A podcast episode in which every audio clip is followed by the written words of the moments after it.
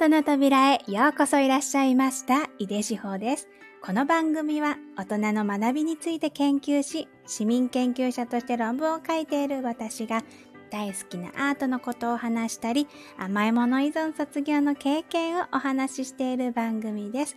今回は甘いもの依存卒業推進プロジェクト第3弾ということで、えーと、このプロジェクトでは私自身の経験とか様々な学術分野からの甘いもの依存の仕組みをもとに甘いもの依存卒業へのヒントを皆様にお伝えしています。えーと、前回に引き続き今日は、えー、管理栄養士の豊永彩子さんにお越しいただいています。よろしくお願いします。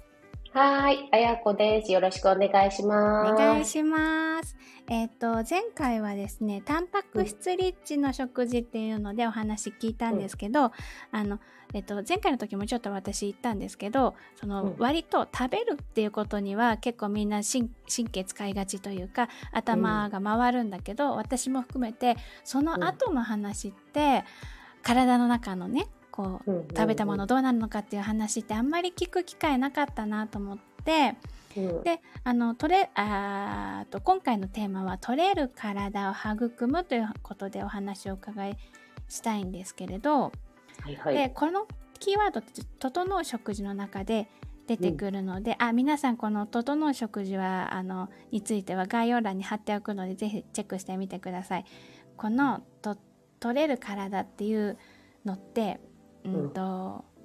まあどういう感じの体かっていうのをお話を伺いしていいですか？はい。これね、本の中では取れる体と取れる心編もあるので、うん、合わせて読んでもらいたいんですけど、あの、取れる体っていうキーワードを、あの、私が出しているのは、食べていることと取れているっていうことは全然違うんだよっていうのをお伝えしていて、はい。まあ私もね、私自身もダイエット頑張ってるのになかなか結果が出ないとか、うん、なんか変なもの食べてるはずじゃないんだけど、すごく体調が悪いっていう、うん、もう十何年前、その学生時代にそういうことを経験した時に、なんでちゃんと食事してるのに全然いい状態になれないんだっていう時に、からまあ始まって発見したことなんですよね。はい。で、やっぱりその、私もカウンセリングしたり、レッスンをしたりする中で、ね、あの、例えば、こういう時はこういうものを取りましょうって言ってても、うん、それで改善される方とそうじゃない方がいるってなった時に、うん、あ、やっぱり食べると取れるって違うんだっていうのに気づいたっていうところから始まっているので、やっぱり食べ、同じものを食べてもちゃんとね、それを体の中で消化吸収代謝、まあ、要は使えてるかっていうことがこう取れる体かどうかっていうことをお伝えしてますね。はい。そう今のすごい話しみます。何度聞いても心にしみる。そこをねなんかもうずっと私は気づかないで豊永彩先生の話聞いてはってしたので私の経験としては、うん、だからねこういうお話を聞けるのはねとってもね嬉しいなと思うんですけどこの、うん、あのそのね私の感じだとその取れるこれはでもやっぱり取れる心の話も一緒にした方がいいのかな。うんそうね。取れる心前回の、うん、うん、放送でも結構そう話しましたよね。ね。あじゃあぜひそちらの話もお願いしますうん、そのね、志保さんの経験でも、甘いもの依存の経験でもあるけど、こう、何かを、その、た食べてる、その甘いもの依存っていう形で甘いものをパクパクパクパク、あの、モンスターが出てきてさ、こう食べちゃうっていう経験をしていたと思うんだけれども、うん、結局なんかそういう食べ方をしていたりとか、あの、これを食べた方がいい。これを食べねばいけないとか、逆にこんなに食べてはいけないっていう、うんねばならないっていう、こうどっかの誰かが決めたような食事法に従って、うん、あの食事をしていると、こう心が満たされないというか、どんどん心が貧しくなっていくっていう状態があって、で、結局、その食行動学理論とかっていうところからとか、その欲求をどうやって満たしていくかっていうね、あの、まあ、分野に足を突っ込んだ時に、まあそういう状態で、になってしまうと結局、あの、ストレスが溜まったら甘いものに依存するとか、うん、暴飲暴食するみたいなところに、あの、結局、振り切ってしまうので、結局、その取れる体もそうなんだけど、心を満たしてあげられてるかって心にもちゃんと栄養補給できているかっていうところも合わせて伝えていく必要があるなっていうので、取れる心っていうのをね、本の中でも結構しっかりね、紹介してますよ。うん、なんかあの本の中でもその取れる心っていう風に大々的にこうピックアップはされてるんですけど背景としてその本の,、あの背景というかあの全体の流れの中にずっとそのあのまあ主張というか豊永彩子先生の思いっていうのが私はずっと流れている感じがして、でそういう本というかまあメゾットにしてもそうなんですけどそういう主張しながら、えっと、うん、こっちに情報を投げかけてくれるっていうのが私はすごく、うん、あの素敵だなって思う一番のところで、多分あのまあ皆さん言葉にしてないかもしれないけど豊永彩子先生の話が聞きたいっていうふうに思ってる方はきっとそういうところがあの魅力というか自分の救いになるっていうふうに思って、あのそうあの来てらっしゃるんじゃないかなって思うんです、なかなか栄養の話をしていて、まあ、取れる体までは話題出るかもしれないけど、取れる心っていうと、あんまりいないですよね。そうですね。だから、そのけ結局私自身がすごいしんどい経験をしてもどうしたらいいのかわからない助けてみたいな、うん、これだけ頑張ってるのにどうして何も変われないのみたいな状態になったっていう経験をしたのもそうなんですけど、うん、あの、結局私が食事とか栄養のことを伝えて、その方が一時的に例えば買われたとしても、じゃあ1年後、本当にこの人が、なんか自分の食事を整えたとか、私のレッスンとかを受けたことで、本当にハッピーになってるのかっていうところまで、わかんない、その、コントロールできないけど、ちゃんとそうなれるようにっていう思いがなくできないと思ってたんですよね。だし、結局じゃあ、あの時綾子さんの何か受けたけど、結局1年後またダメだったってなったら、もっとこう、自信をなくしちゃったりするわけじゃない。そうです、本当。それって何にも面白くないというか、だからあの、たったね、なんか1回のレッスンとか、短期間だけだったけど、その、整う食事の本に触れたとか、まあ私のレッスンを受けてくれたとか、うん、そういうふうになった人が、まあこの先5年後も10年後もいい状態を自分で整えられるっていう状況をちゃんと作れるっていうことが面白いし楽しいし、うん、やりがいというかっていうのがあるから、うん、なんかそこなしで何を伝えたらいいんだいっていう。逆にそ、そこの部分がないと私はエンジンかからないっていうか、うん、目的がなんかブレちゃうから、やっぱり私はその、どんどん輝いていく女性を見てるのが本当に好きだから、もうなんかだから、まず心の話するときもあるしね、その、参加してくださってる生徒さんとかを見たときに、食事のことはもう頭足で、まずここから整えようよみたいなことを話すときもあるんですよね。そう、だから多分、その、あの自分で整えるっていうふうにおっしゃってるのがすごく、う。ん、えっとまあ、最初に触れた人はちょっとピンとこないのかもしれないけれどあの、うん、私みたい私ももう本当にもうどうしていいかわからないっていうもう自分一人じゃどうしようもないっていう時に、あの豊永綾子先生のあの、お話を聞いたっていうところがあったから、もうまさしくそういうものを求めてたって自分の言葉では出てこなかったけど、あの自分で自分のねこう食生活だってそうだしこうまあ、だから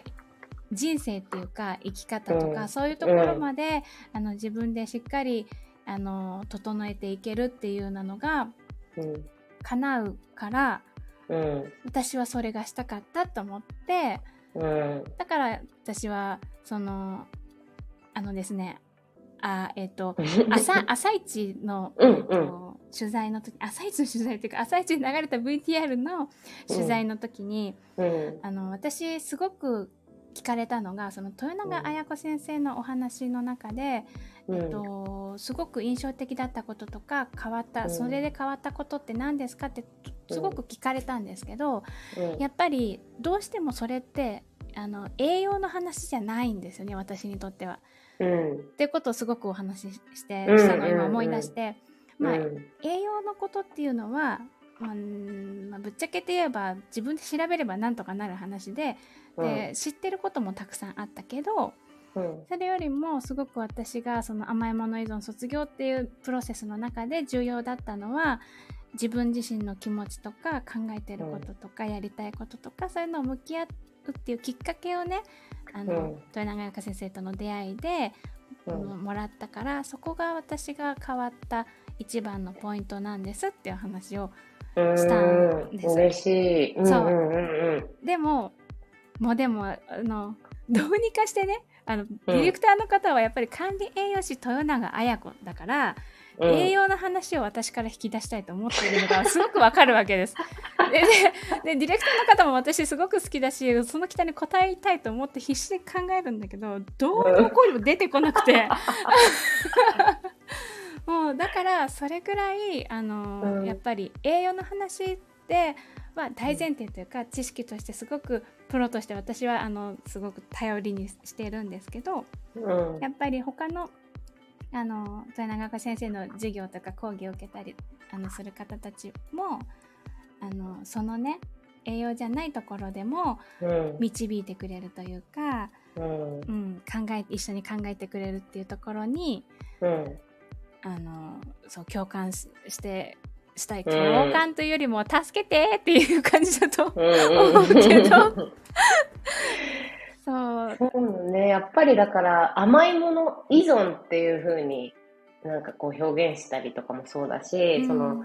痩せたいのに痩せられないっていう時ってなんか情報にすがるっていうよううなん。状況になっちゃうと思うんですよね。う。ん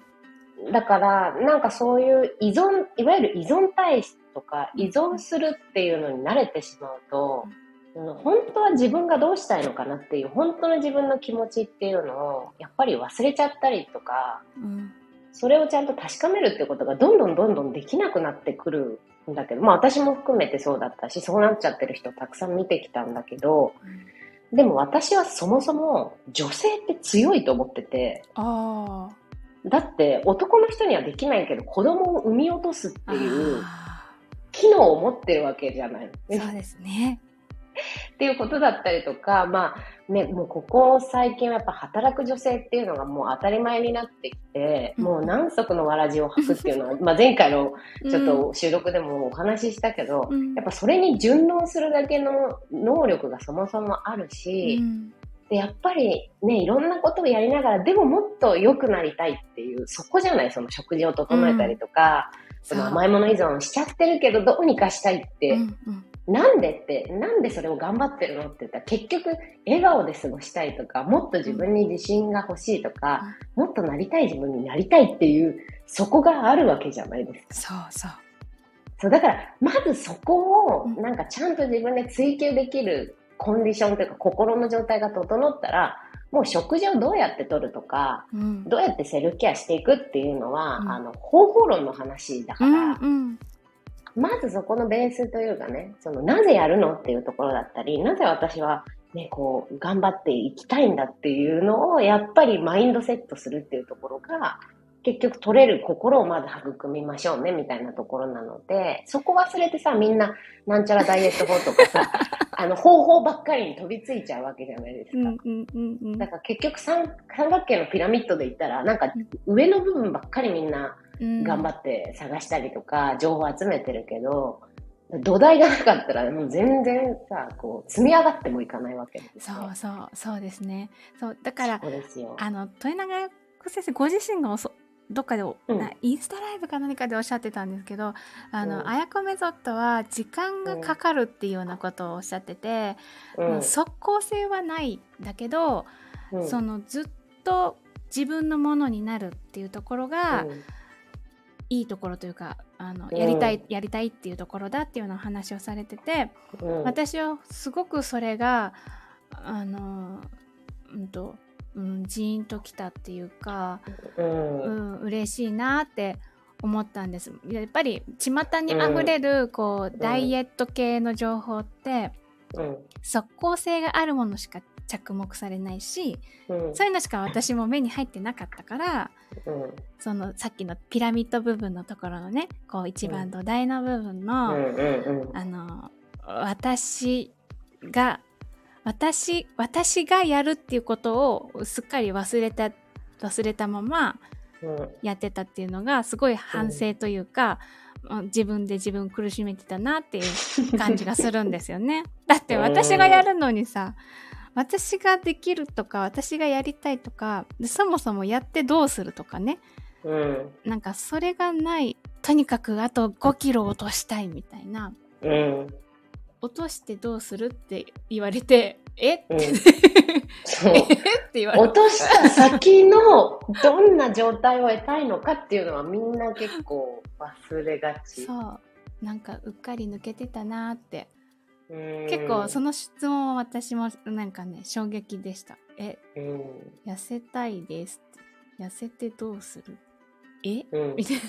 な。そう。だからそれがないから、うん、こうインスタントなねその短期で結果が出るっていうものに飛びついちゃうんだけど、痩せてどうするのってどんな自分になりたいのっていうのをちゃんと描ければ時間がかかっても別に大丈夫なんだよね、そうそうそうそういう感じ。私が一回ダイエットに成功したって思った時にそこの痩せてどうするのところがすっぽり抜けてたから、うん、痩せて成功した瞬間、うん、あの元に戻ったんですよね。うん、そういう人もいたからねその。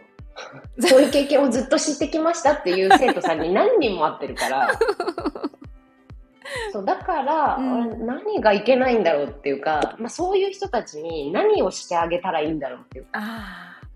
ていうのがあったのもあるしあとその出版をねする前にいろんな人に私のメソッドはこうでこうでこういうことを伝えたくてっていうのを、いろんな人にプレゼンしてもらった時期があったんですよね。で、まあその出版するために企画書を書いたりってことも知っていた時期があったんだけど、うん、それをあの結構年配の男性の方に、うん、あの端的に言うとそんなそんなことそんなメソッドというか、うん、そんなね短期間でこうこういう結果が出ますみたいなのも言えないのって誰が求めてるのみたいなことを言われた時があって、で僕はその糖質制限とかをなんか伝える人のうんちゃらかんちゃらみたいな、うん、自分の実績をね、こう、プレゼンされたことがあって、その、ね、そんなメソッド誰がね、こう、必要としてくれるんだみたいな、そんな世の中に出ても、そんな即効性とかキャッチーなことがない情報っていうのは広まらないよみたいなことを言われたんですよね。しかも誕生日だったの、それ、私の。えー、とんだプレゼント。一生忘れない。一生忘れないと思ったんだけど、うん、でも絶対必要としてくれてる人はいるし、私はこれが何が何でも伝え続けてやるっていうので、逆にね、スイッチになったんだけれども、でもやっぱりそういうことをなかなか伝えてる人とか、その、まあ大事だよね。で、どうするのっていう、その、あの、エビデンスがなかったりとか、うん、あのね、じゃあどうやって食生活整えるのっていう実践のところもスポット抜けちゃってたら意味がないから、うん、じゃあ絶対取れる心とか、うん、食事のことをちゃんとセットでお伝えして、ゆくゆく自分で自分を満たして整えるっていうことを叶えられる女性を増やしていくっていうのを、もうやっぱりその時に決めてで、伝え続けて、で、結局その1年後に出版したんですね。ああ、そうなんですね。そう、だからやっぱり絶対、あ女性のそういう繊細なところとかって分からない。うん、まだ、まだまだ伝えられるんだなっていうのは、うん、ね、その時にすごい思いましたね。そう、でもやっぱり私もその、即効性がないっていうところで、信用が上がるというかその本当に私たちのことを考えてる人が書いてくれてるっていう感じがするんですよね。うん、なんかあのだから私はこのあの今回まあ最初に取れる体の話をテーマにって言ったんですけどやっぱり軸の、コマの軸の部分っていうのは、うん、心というか自分自身のあの、うん、取れる心があっての体だなっていうふうにうん。改めて思いました。めっちゃいい時間を過ごさせていただきました。嬉しい。そうね、だからね、取れる体って感じだったけど、やっぱりその、うんちゃんと自分でマインドセットができたりとか、うんちゃんと自分の体を満たして整えられるようになっていこうっていうのができるようになったら、やっぱりもう自然に体もそのマインドについてくるし、うん。体と心って繋がってるっていうのは、また別の分野で私も勉強して、これは間違いない、ちゃんと伝えて大丈夫っていうのはね、あるんだけど、やっぱりその、全部繋がってるし、うんね、あの体のメカニズムとか考えてもやっぱり血液が生まれ変わるのだって2ヶ月かかるわけだし、うん。っていうのはやっぱりいろんな観点からね考えてみると大丈夫っていうのは伝えられるから、うん。そう、もうたくさんの人にこれを広めていきたいなというふうに、まあずっとね思ってやってます。はい。わあ、ありがとうございます。嬉しい。またね、そう、たくさんね、話、あの、話をお聞きしたいところはね、たくさんあるんですけど、今回はここでちょっと一区切りということで、今日は豊永也子先生、本当にどうもありがとうございました。ありがとうございました。はい。ということで、